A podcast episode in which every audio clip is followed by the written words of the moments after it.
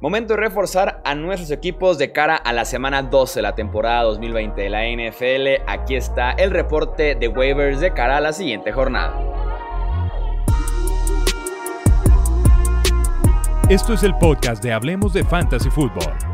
Toda la información que necesitas para dominar tu liga de fantasy.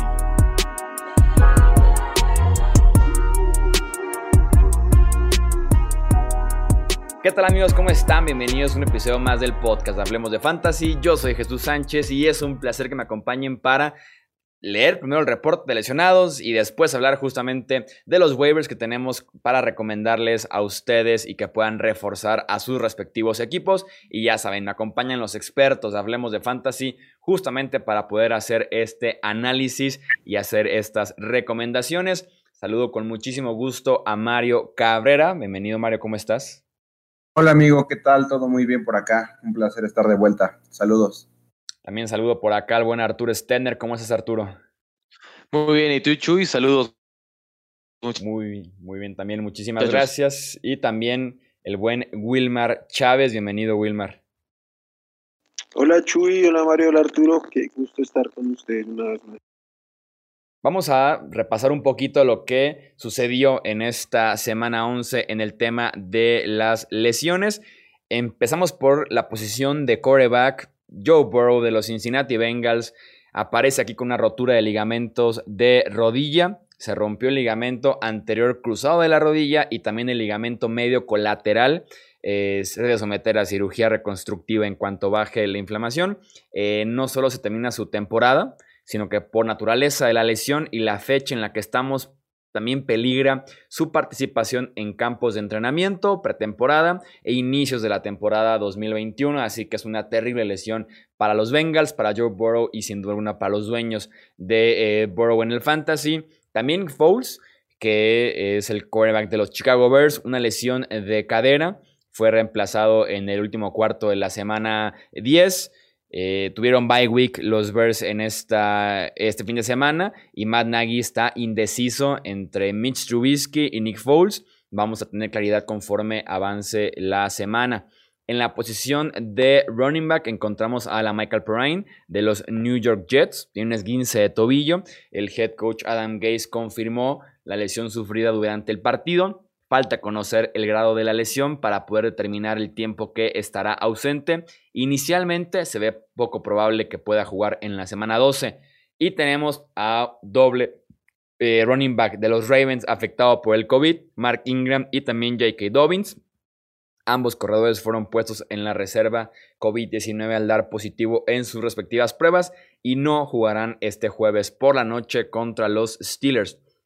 Y para cerrar, en la posición de wide receiver, Julio Jones de los Falcons, lesión en el tendón de la corva. Raheem Morris, head coach de Atlanta, dijo que podría estar limitado en la semana 12 contra los Raiders. Fue la lesión que lo dejó afuera un par de semanas ya. Además que a lo largo de su carrera ha estado lidiando ya con ella. Y también tenemos la lesión, bueno, también eh, colocado en la lista de reserva COVID-19, Adam Thielen de los Minnesota Vikings.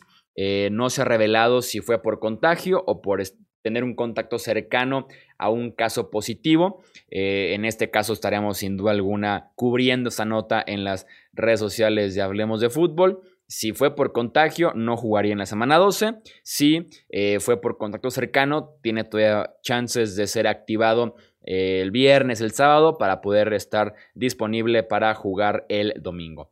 Vamos ahora sí, entonces, con los waivers que tenemos que recomendarles para esta semana 12. Y arrancamos, Mario, con la posición de coreback. Es una realidad, por lo menos en el fantasy, Tyson Hill de los New Orleans Saints. Sí, de hecho, eh, la semana pasada en este mismo episodio platicábamos de James Winston porque todos pensábamos que él iba a ser el que iba a tomar las riendas de esa ofensiva y Sean Payton terminó sorprendiendo la decisión de meter a Taysom Hill como el quarterback titular. Y nos produjo bien en, términos de, fantasy. Lanzó 23 veces el, el ovoide, completó 18 de esos envíos para 233 yardas, sin touchdown, pero también tuvo 10 acarreos para 51 yardas y dos anotaciones por tierra, que estas son las más valiosas por la misma posición en la que se encuentra. Algunos de ustedes seguramente fueron afortunados y lo pudieron colocar como ala cerrada en ESPN. Espero lo hayan aprovechado porque, perdón, a partir de la siguiente semana ya va a ser únicamente eh, coreback. Pero pues tiene un enfrentamiento favorable esta semana en contra de, Denver, que tiene diferentes caras a la defensiva. realmente creo que le puede correr a esta, a esta, esta defensiva. Y después va otra vez contra Atlanta. Y pues hay muchos de nosotros que todavía estamos peleando un lugar en, en playoffs y un coreback así que puedes tomar en, en waivers, creo que te puede ayudar muchísimo para ganar estas últimas dos semanas de, temporada regular en el, en el fantasy. Sobre todo si perdiste a Joe Burrow. Es muy buena opción. Sí, totalmente. La verdad es que Burrow estaba dando muy buenos números, una verdadera lástima su, su lesión y Taysom Hill es una gran opción para reemplazarlo o también si tienes a corebacks como Matt Ryan, o como Baker Mayfield o Carson Wentz, que realmente nada más no terminan de, convencer y te regalan muy pocos puntos, lo que te puede costar partidos, Tyson Hill te lo puede arreglar gracias a lo que puede hacer por tierra. Vamos con la siguiente recomendación en el backfield de New England. Se trata de James White, Arturo. Pues sí, la verdad, este, este, esta temporada no ha sido como esperada para, como la que esperábamos para James White eh, entre tragedias personales y, pues una falta de consistencia. Eh, creo que puede aprovechar mucho la lesión de Rex Burkhead, es básicamente el mismo rol que tienen. Y pues al final se ha, notado ya quizás una especie de, química con, Cam Newton. Puede ser muy interesante. Es una apuesta eh, que puede dar muchos frutos, sobre todo en PPR. Y, pues la verdad, ya lo hemos dicho, de hecho, al principio de temporada, James White tenía muchísimo potencial de, tener un, un, temporadón. Es una lástima, pero, pero bueno, esta puede ser su oportunidad. Sí, realmente, como mencionas, en ligas PPR creo que va a ser eh, oro puro en la posición de flex, porque los Patriotas tienen muy pocas opciones en su cuerpo de receptores y alas cerradas. Normalmente le llega la presión rápido a Cam Newton y tiene que deshacerse del balón este, igual de una forma rápida, y siempre va a buscar ahí a James White, que también puede ganar yardas después de la, de la recepción. Obviamente en formatos como estándar no vale lo mismo, porque es, es algo que depende mucho de su yardaje, que tiende a tener menos de, no sé, 60 yardas, 70 yardas, pero sí termina como con 10 recepciones, que eso lo hace muy valioso en las ligas de, de PPR. Y mira que es curioso que desde la semana 6 no, no, no superaba los 5 targets James White, lo cual pues obviamente afectaba completamente su valor. Y ya esta semana eh, volvió a los 9 targets que tuvo en esa semana 6 y fue líder en targets del equipo. 6 recepciones y 64 yardas. Creo que lo, que dicen en, en PPR, súper valioso porque pues es una de las armas principales en esta eh, ofensiva como tan carente de playmakers. Entonces, como puede que su techo no sea tan alto, que no nos tenga que emocionar, pero con, con, el volumen que tiene sí va a tener un piso bastante, bastante sólido en esta semana. Eh, sí, pues, contrario a lo que decíamos de James White, Michael Pittman no se destacó por su número de, de target, por su volumen esta semana, por ahí salvó la semana con un, con un touchdown. Pero en este, en este grupo tan, tan disminuido de, receptores que es el de los Indianapolis Colts, eh, creo que sigue siendo el, valor más importante. Venía de dos semanas donde promedió 7.5 targets por juego. Ya superó las la 100 yardas en, el partido pasado. Esta semana se vio un poco afectado por su enfrentamiento contra Green Bay, pero aún así superó las 66 yardas, tuvo un promedio de 22 yardas por, por recepción y lo que les decía, pues el, touchdown le salva el puntaje. Lo que más, lo que más, lo, más interesante de, de, este receptor es el calendario que se le viene, Tennessee, Houston, Las Vegas y Houston de nuevo. Y creo que son enfrentamientos muy, muy favorables, si bien por ahí en finales de fantasy se enfrentaría a Pittsburgh, que es bastante complicado, pues son cuatro semanas de un, de un rival cómodo que podría darnos un, volumen, una producción muy estable y como al menos como una apuesta de flex será muy muy interesante para estas semanas que se vienen. A mí me gusta mucho que su porcentaje de snap sea eh, es, se ha establecido desde las, las, últimas tres semanas, todas arriba del 80% de, de, jugadas. Entonces, eh, mientras esté en el campo, eh, la producción tiene, tiene que aparecer y, o, o, volver al ritmo que traía. Nelson Agolor se ha poco a poco establecido como una buena opción en el ataque de los Raiders. ¿Qué nos puedes decir al respecto, Mario? Realmente creo que es un jugador donde tenemos que mantener precauciones porque se ha caracterizado a lo largo de su carrera de tirar muchos eh, balones y por eso no se ha podido ganar un rol en las ofensivas en las que ha jugado, en Filadelfia como en Las Vegas. Ahora, hay que mencionar que solamente en dos partidos de esta temporada ha tenido más de cinco targets, en todos los demás ha tenido de cuatro a menos, lo que a nosotros nos debe de preocupar porque no tiene el, volumen suficiente. Realmente es un jugador recorre rutas largas y de eso depende su, su, valor fantasy, de que pueda tener una recepción de anotación larga, aunque eh, Las Vegas pues eh, se ha visto muy bien, están peleando por un pase a, playoffs y van a tener que utilizar a todos esos receptores que tienen, que si bien no tienen un número uno bien establecido, fuera de Darren Waller, los demás han sido muy inconsistentes, nos puede regalar esas eh, recepciones largas, aunque obviamente repito, tiene un riesgo involucrado. Solamente sería para utilizarlo en situaciones donde realmente necesites a un jugador así con, ese tipo de, de, potencial. Pero realmente si tú tienes un equipo competitivo, no creo que valga la pena eh, reemplazar a alguno de tus titulares por Nelson Agolor. Que, que Agolor más es como, es un jugador que tiene que estar en roster. No, lo, comparto con Mario que no es que lo vas a traer directamente a jugar, pero tienen que tenerlo ahí. Y sobre todo, si tienes una liga profunda con 2, 3, 4 flex, se vuelve utilizable y más en, en, las dos siguientes semanas al menos, que va contra Atlanta y contra los Jets. Y, pero claramente es un, es un boomer boss porque va a depender de una jugada grande para, para cumplir. Mike Williams, que se ha también establecido bastante bien en las últimas semanas como una opción confiable del coreback novato Justin Herbert. ¿Qué nos puedes decir, Arturo, sobre Mike Williams?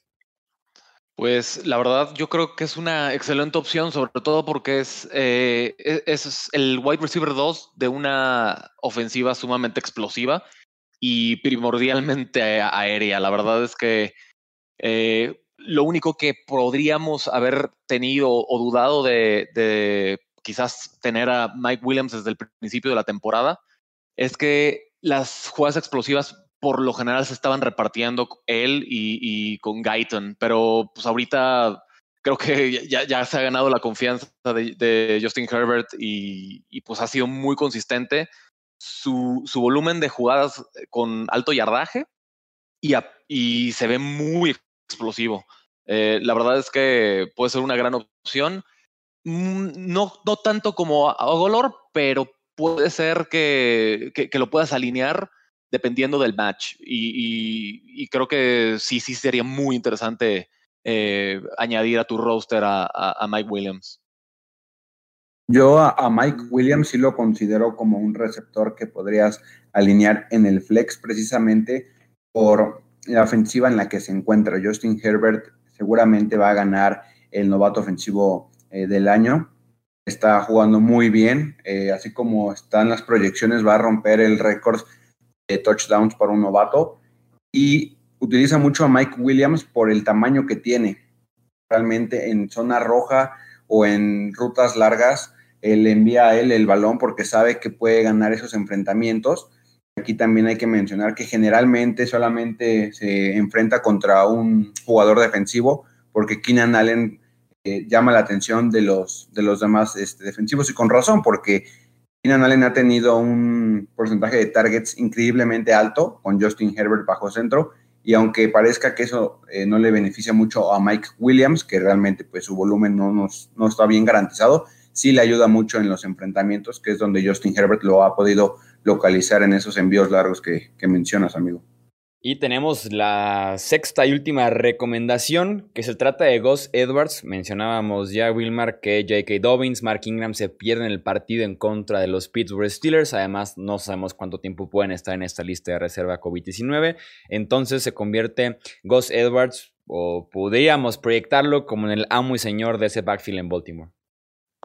Sí, pues se despeja un poco el camino en este backfield que durante mucho tiempo parecía muy repartido, muy complicado de descifrar porque se estaba utilizando los tres.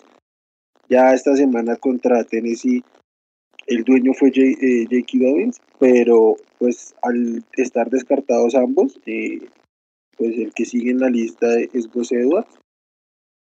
Sí o sí va a ser el corredor de primeros y segundos downs. Por ahí no, suele recibir el valor. Eh, para ese rol seguramente van a tener a, Justice Hill que lo, lo, van a subir del, escuadrón de práctica. Pero más allá de, lo que representa José Edwards como jugador y de lo que haya hecho por ahí en algunos partidos en los que ha explotado, el potencial está en la ofensiva de la que hace parte.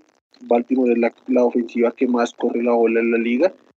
Eh, viene de un año eh, pues de números exorbitantes. Y este año pues no, no llega al mismo, al mismo nivel del 2019 pero ha sido estable. Y por el puro volumen de ser el equipo que más corre el balón y José a ser prácticamente el, el, que queda solo en ese backfield para correr, pues el volumen va a estar ahí y ahí está el potencial de agarrar. Y creo que se vuelve prioridad para todos aquellos que necesiten un corredor seguramente solo por, por la necesidad de esta semana, porque el tema, el tema de, de los otros dos corredores, Dobbins y Mark Ingram, habrá que monitorearlo para la siguiente semana, pero para esta semana muy, muy sólido Edwards y ese Sigamos viendo el enfrentamiento. Recordarles a todos que el jueves tenemos triple cartelera, entonces estar bien al pendiente de sus alineaciones y rápidamente acomodar a los waivers que se les eh, den en esta semana 12. Hay, hay varios nombres que ya hemos mencionado en otros episodios, pero vale la pena porque el número sigue estando más abajo de lo que debería en cuestión de disponibilidad. El mismo J.K. Dobbins pudiera valer la pena a partir de la siguiente semana ya que regrese eh, de esta lista de reserva COVID-19. Jonathan Taylor que poco a poco eh, ha robado más snaps después de que lo mandaran prácticamente a la banca partidos completos, poco a poco ha ido regresando. Está Kellen Balash, está Robert Tonian, el Tyrant de los Green Bay Packers, así como otras opciones de eh, waivers profundos que vale la pena buscar en esta semana. En quarterback, Derek Carr de los Raiders, Jared Goff de los Rams, en la posición de running back Wayne Gallman de los Giants, ya mencionabas Wilmer a Justice Hill de los Baltimore Ravens, en la posición de wide receiver seguir buscando al enlazar de los Packers que ya regresó de lesión, Damir Bayer que poco a poco ha tenido un rol con los Pats, Jalen Rigor que también poco a poco va volviendo de esa lesión que lo dejó por un buen rato. Y también Jordan Reed, el ala cerrada de los San Francisco 49ers que venían de semana de descanso pero va a seguir contribuyendo en esa ofensiva de San Francisco. Son otros buenos nombres a tomar en cuenta y ya saben que de todos modos en Twitter hablemos fantasy, en Facebook hablemos de fantasy fútbol, podemos resolver más dudas sobre su equipo y sobre sus alineaciones. Insisto, hay tres partidos el jueves, inician desde temprano, así que estén bien al pendientes de sus respectivas alineaciones. En nombre de Mario Cabrera, de Arturo Stedner, de Wilmar Chávez, yo soy Jesús Sánchez y eso es todo por este episodio. Gracias por escuchar el podcast de Hablemos de Fantasy Football. Para más, no olvides seguirnos en redes sociales y visitar hablemosdefutbol.com.